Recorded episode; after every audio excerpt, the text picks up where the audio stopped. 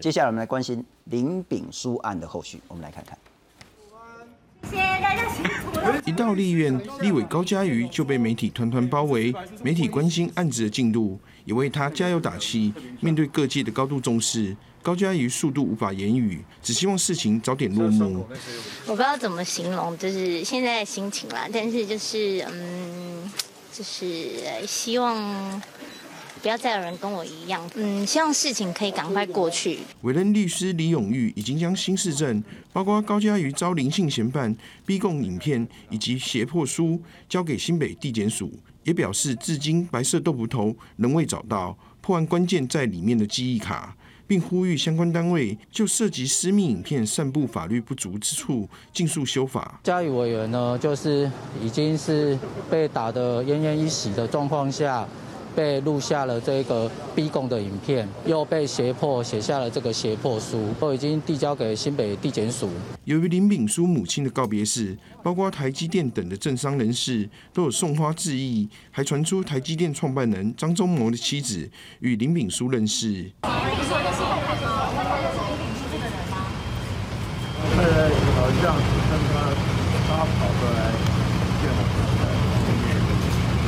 全案如雪球般越滚越大，还衍生出林炳书就是民进党新潮流的网军，涉嫌拿钱抹黑、带风向、影响舆论等的质疑。对于全案牵扯出网军的疑云，行政院长苏贞昌强调，台湾是民主法治国家，任何不法都应该严查严办，都应该严查严办，不能利用科技侵害他人。希望相关机关严查严办。如果有违法的事实，我想我们检警调啊，一切所有的执法机关都会依法来调查跟侦办。法务部长蔡清祥强调，全案正由新北地检署侦办中，只要有可疑事项，都会追查。对外传林炳书是国安局的外围人员，国安局澄清不是事实，也强调各项工作均依法行政。对部分人士毫无证据的言论，国安局深表遗憾。记者陈嘉欣、谢振林、谢启文、陈立峰综合报道。介绍两位来宾，我们欢迎是在台湾很重要的一个调查报道的资深记者、资深媒体人黄阳明，杨明你好。嗨，新新忠哥好，大家好，非常感谢。再来欢迎资深媒体人邱明玉，大家好。不过杨明我还请教了哈，就是说这件事情从上个礼拜到现在，当然全台湾的人都在关心，包括我们在内。上礼拜我们也谈了两集，但是呢，主要是针对这个暴力攻击事件。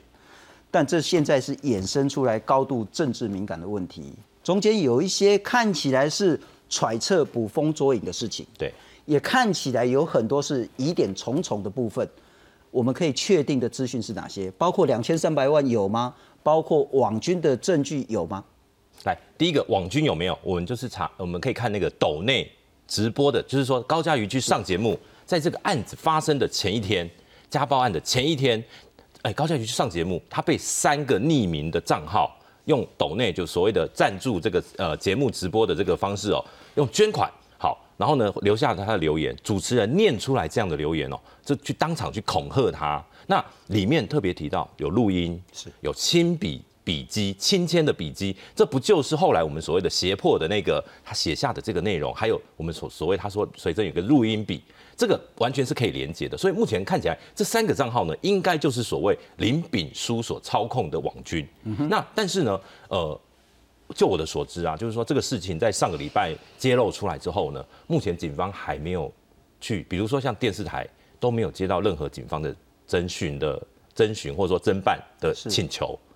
目前都没有动作，这个也蛮怪的。对，这有点奇怪，就是说理论上这这么公开，而且恐吓是公诉罪啊。是对，所以就是就是这个这样的一个方式，到底为什么警察没有积极的去介入？那三个恐吓就是用抖内的方式的恐吓的讯息，这是在林炳书拘提之前。对，就是在他发生暴力事件十一月十一号的前一天，十一月十号。信还没报之前，对，都还没有这个事情都还没有报道出来，是我们后来有呃很热心的观众朋友，他提供这个讯息说，然后你把它提报出来，对，在前一天居然就已经有人来恐吓他了。OK，这是一个最重要一点。对，第二个，因为这两天大家都在，我觉得那是一个极为关键的两千三百万。尽管王浩宇讲说，哇，那两千三百万那个其实很多人都会有，我不相信 有任何人在活期账户里面会有两千三百万。除非你就是每天进出几百万的这种呃人，，要么你是中小企业老板，你要有周转的需求，不然就是股进出股市。是对那我请教，两千三百万是真的吗？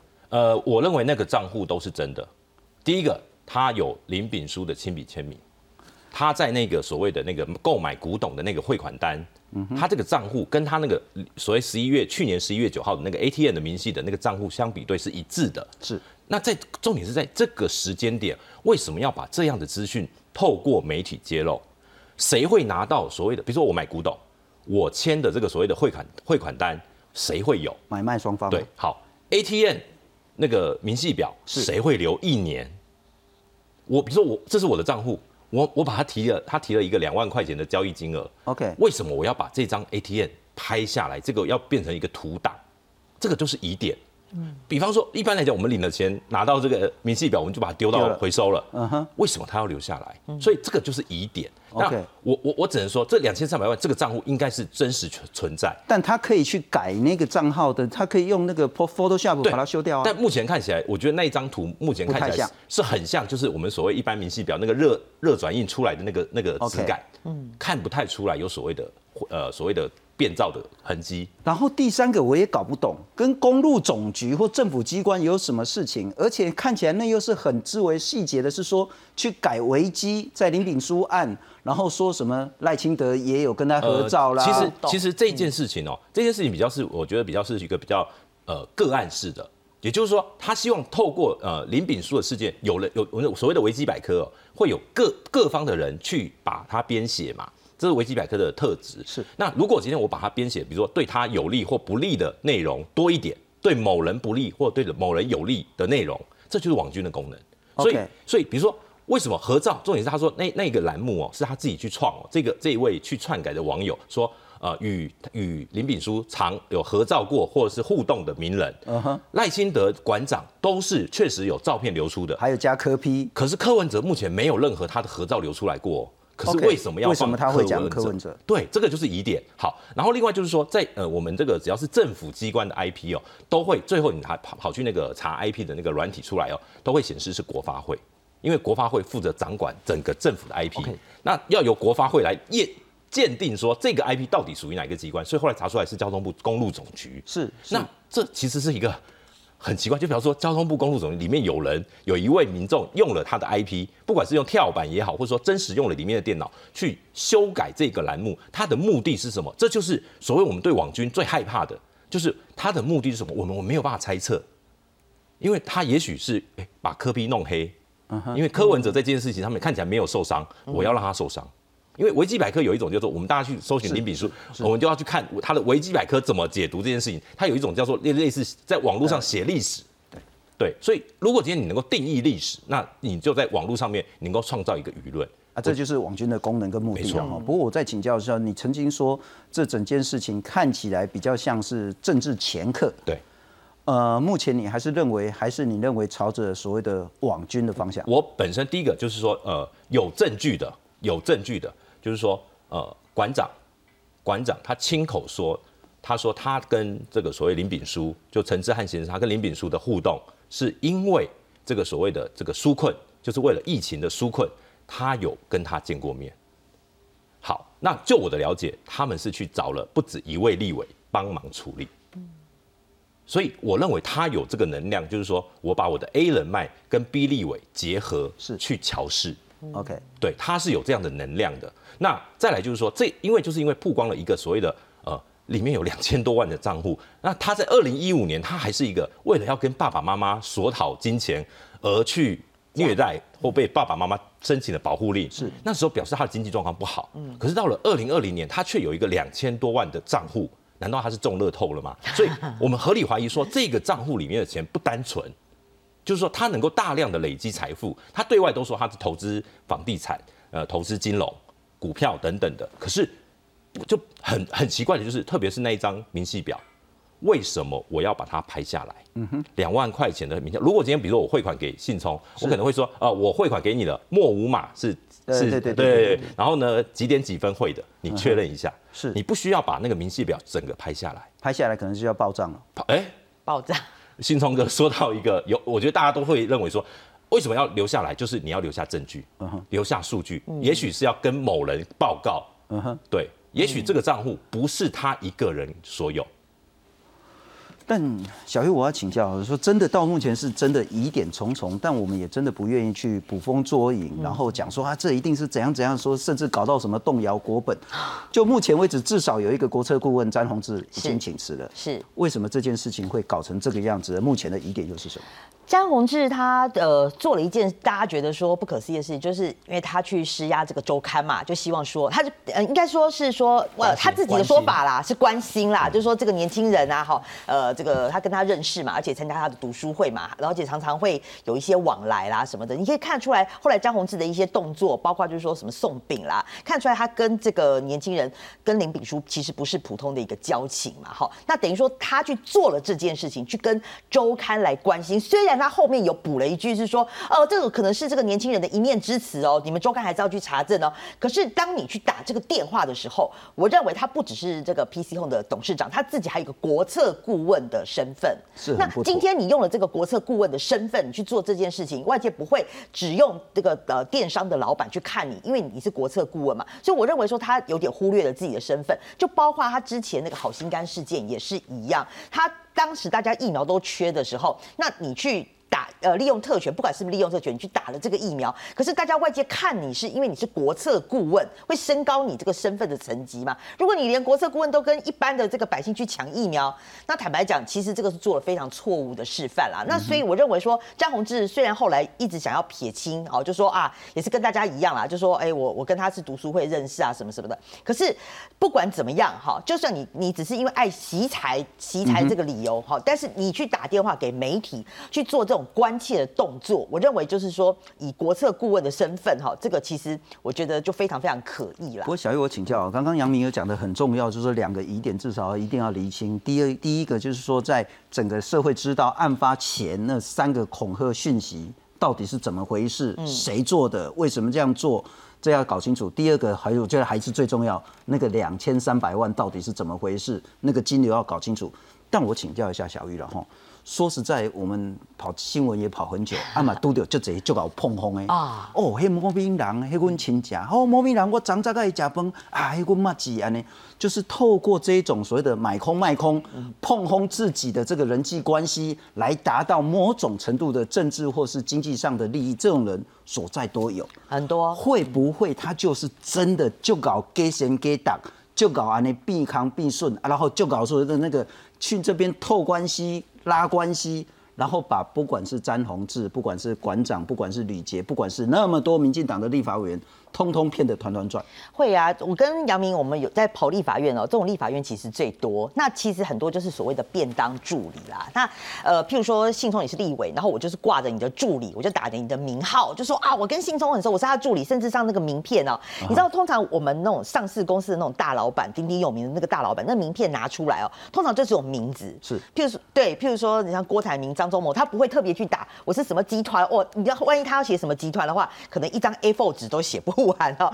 通常他们都只有，比如说郭台铭，然后可能只有那个办公室的电话。但是你可以碰到像这种便当助理，或是你说的这种政治掮客啊，他们的名片都非常多。像譬如说有看过那个林炳书的名片，哇，他这个 title 就挂的非常非常多。譬如说什么专栏作家、专栏作家啦，什么什么金融投资、房地产投资等等。对，他的名片就会写的非常的多，让你眼花缭乱。好，那再来他的话术哦，哈，通常他的话术，他第一个就是说，信聪，我好欣赏，好欣赏你的论述哦。我那天在有话好说，你讲了一句什么什么，我太认同了。对，你知道我我们就是呃跟林炳书就是我们有去问过哈，比如说呃跟他接触的几个立委，他们就说他的话术永远开头都是这样，他会就是说就看到你去特别去找你的质询，我，好欣赏，好欣赏你的质询哦哈，然后你就会被他哎就觉得说哦你有注意到我哎，这边被剖了之后，他就开始跟你一个高杯啊哈，然后就开始呃跟你合照，第二个就开始要跟你合照了，然后再来呢，他就是跟着你的。合照，然后另外就是呃打着跟你的关系，他就去外面哈，比如说开始做前客，然后就是最主要，我觉得大部分是做生意比较多啦，他可以跟外面碰轰啊，就说、哦，我认识谁哦，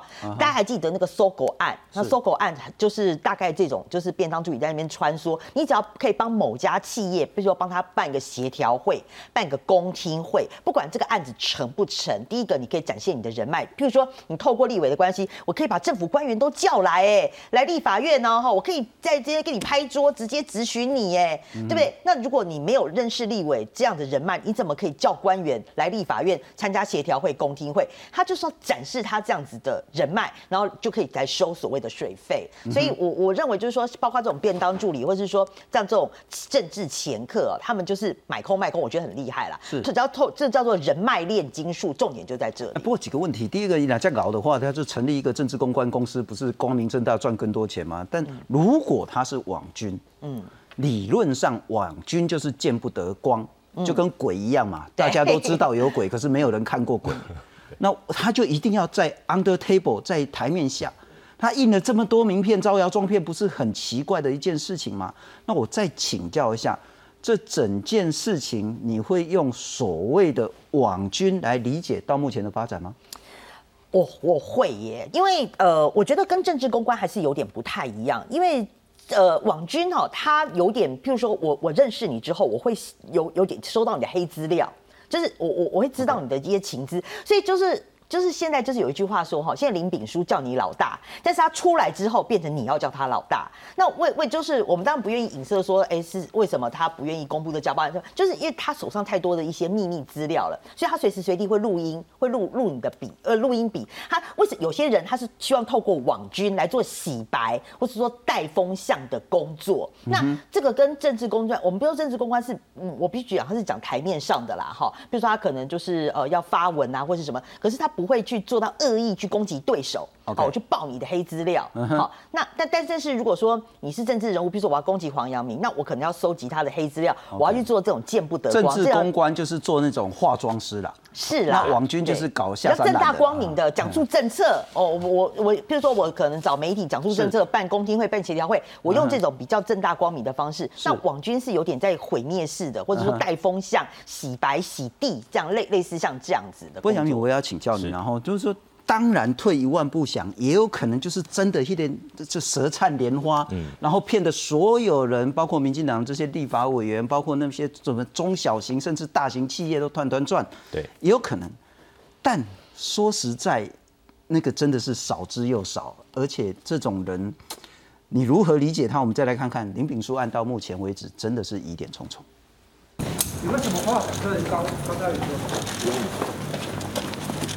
他应该很开心啊。涉嫌对民进党立委高嘉瑜施暴的林姓男子，近日被媒体起底，不但对外自称是国安人员，还喜欢和政坛攀关系。高嘉瑜的助理马文玉更指控，在家暴案曝光前，PC Home 董事长张宏志以及前民进党立委段宜康都曾向周刊施压。对此，两人都否认。不过，张宏志还是为此辞去国策顾问一职。你愿意帮林敏书瞧事情，干预媒体自由，你被骗，我相信你被骗。但你说你做都没做过，那就是你人格的问题了。林姓男子正在就读正大博士班，收入不明，却长期住在饭店。有媒体就爆料，他的户头疑似有两千三百万的存款，相当不寻常。蓝营呼吁减掉，要调查清楚。他可以月租五万住饭店，月花三十万吃饭交际，出手买百万名画，存款超过两千三百万。十一月二十五号，我们知道他已经知道周刊准备要出刊，隔天还有心情去买古董，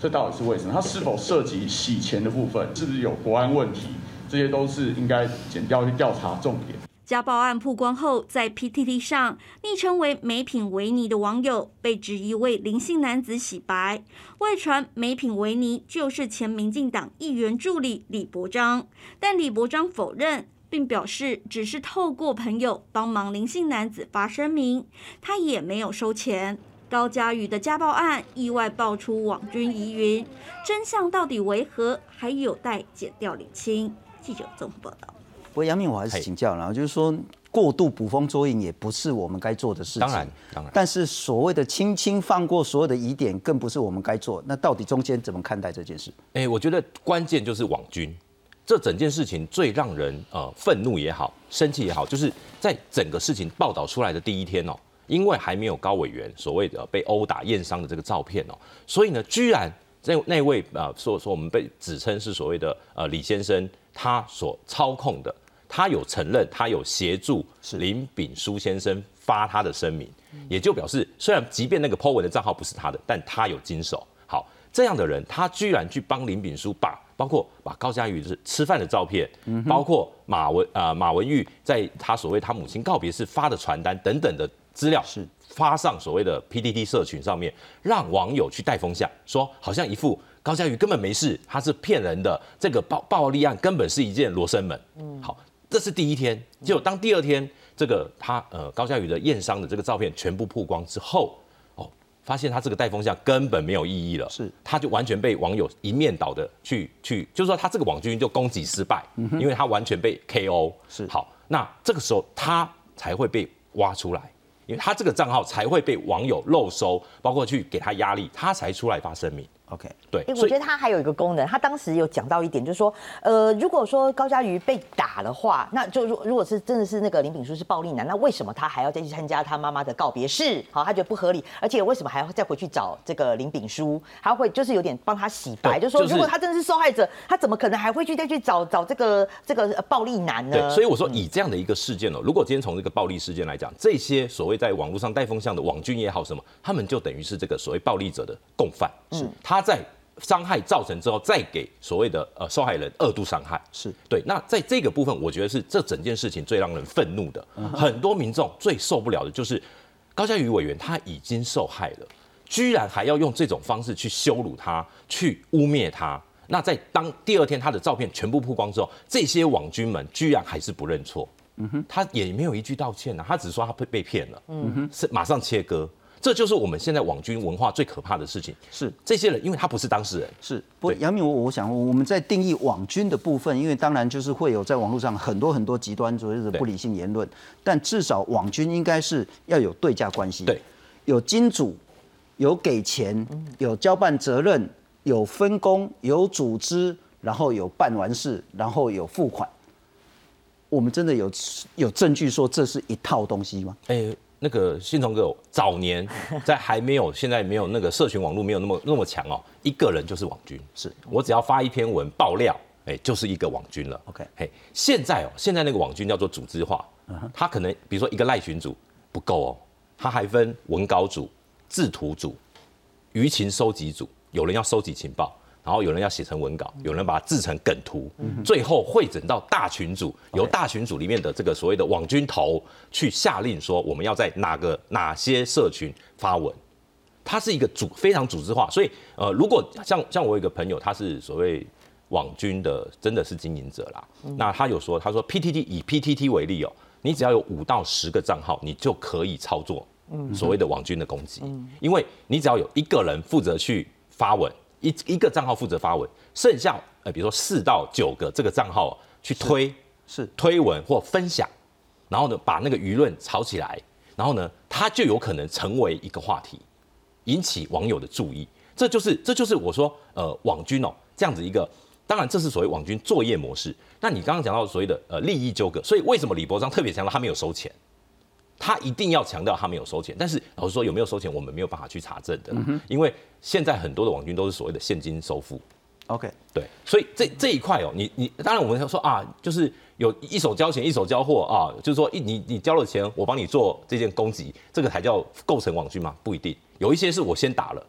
然后呢，我跑去跟这个比如说哪个阵营说这件事情是我打的后线，嘿，然后你要给我多少，否则我可能会去报说我是你的网军。甚至有这种所谓的逆操作，了解。我先去把它把事件操作出来，我再去跟得利的一方索索索取。嗯哼，在现在的这个网络社会，所因为正面来讲，我们叫网络社群行销，是是是把呃我的商品或者说我的业主，嗯，变成正面的形象。嗯，而所谓的网网军哦，通常是把我的对手变成负面的形象。嗯哼，这这两者的那个逻辑虽然是在用同一套的工具，但是他们的逻辑不同。对，这这个也就是说，我们所谓网军文化很可怕，因为它通常都是所谓的负面能量。是对，所以我我认为在这一个事件里面，除了暴力，除了所谓实体的肢体暴力，更可怕是这种所谓的网络暴力，因为它在虚拟世界里面，我们根本无从防范。是是是，不过现在每一个政治人物都说我都是网军的受害者了哈，那到底谁是加害者？不过这可能搞到后来是叫做狗咬尾巴，尾巴咬狗这样子，嗯，就是已经网军是变成失控。反而是后来吞噬掉整个的民主。我再请教，好，但到目前为止，林炳书案，不管是剪掉，不管是因为现在又牵涉到什么政府机关的这个 IP 的问题，不管是政府或剪掉，该做什么才能够让大家觉得说政府真正在查这件事？我认为非常困难哦。其实我举一个例子，呃，在二零一二年有一部电影哦，叫做《BBS 乡民的正义》，里面有一句台词很重要，就是说。我要永远让他们记得，他们用 BBS 杀死一个女孩子。嗯，那个故事就是一个真实的故事改编的，就是说他们一个网一个女孩子被网络霸凌，那她去跳楼自杀。对，就是一这这样的一个案例有被改编成一个电影。那我们未来在网络世界，如果今天网军横行，嗯哼，我我我说真的，高嘉瑜委员的心理素质很强。如果那一天报道出来，这一些所谓的去带风向、洗风向的这一些网军，他。如果造成高嘉瑜委员的伤害，而他撑不住，他没有办法拿，他也不愿意拿出所谓的验伤照片的时候，会不会对高嘉瑜造成永久无法恢复的伤害？其实这才是我觉得网军文化最可怕的事情，因为这些人他们收钱办事也好，或者说义勇军也好，他们在做这些事情根本没有想到后果。对一个人的伤害会到什么样的程度，我们都没有办法想象，这才是我们要担心的民主危机。不过，明宇，你怎么看待现在的网军的问题？呃，我觉得这个有有分两个层次啦，哈，一个是政党的部分，一个是就是行政部门的部分。那行政部门你要把它定，就是说现在不是有养一些小编吗？那其实好听的话是说我们做这个政策的宣导啦，做一些梗图啦。我必须讲，就是说在苏贞昌的内阁其实是做的蛮成功，他用一些呃，比如说梗图哈，那比如说什么卡称这种的哈，就是让大家浅显易懂。这是做啊，这是好的，好的。那你说这些小编他不叫网军吗？其实某种程度来讲，他们这个也就是网军。可是你只要是正面的政策宣导，我觉得是好事。但是大家讨厌的是说，你到选举的时候，你这些小编他可能会变成打手，好，你可能变成不一定我是绿的或是蓝的，甚至白的也有。你可能就是打手去在网络上带风向，然后比如说去做一些毁灭式的，尤其是呃呃负面的啦，好，或者是说不实的，里面很没办法去查证。因为通常这种网军下去之后，大家看到那个新闻，然后就说哦是这样子，可是你会去查。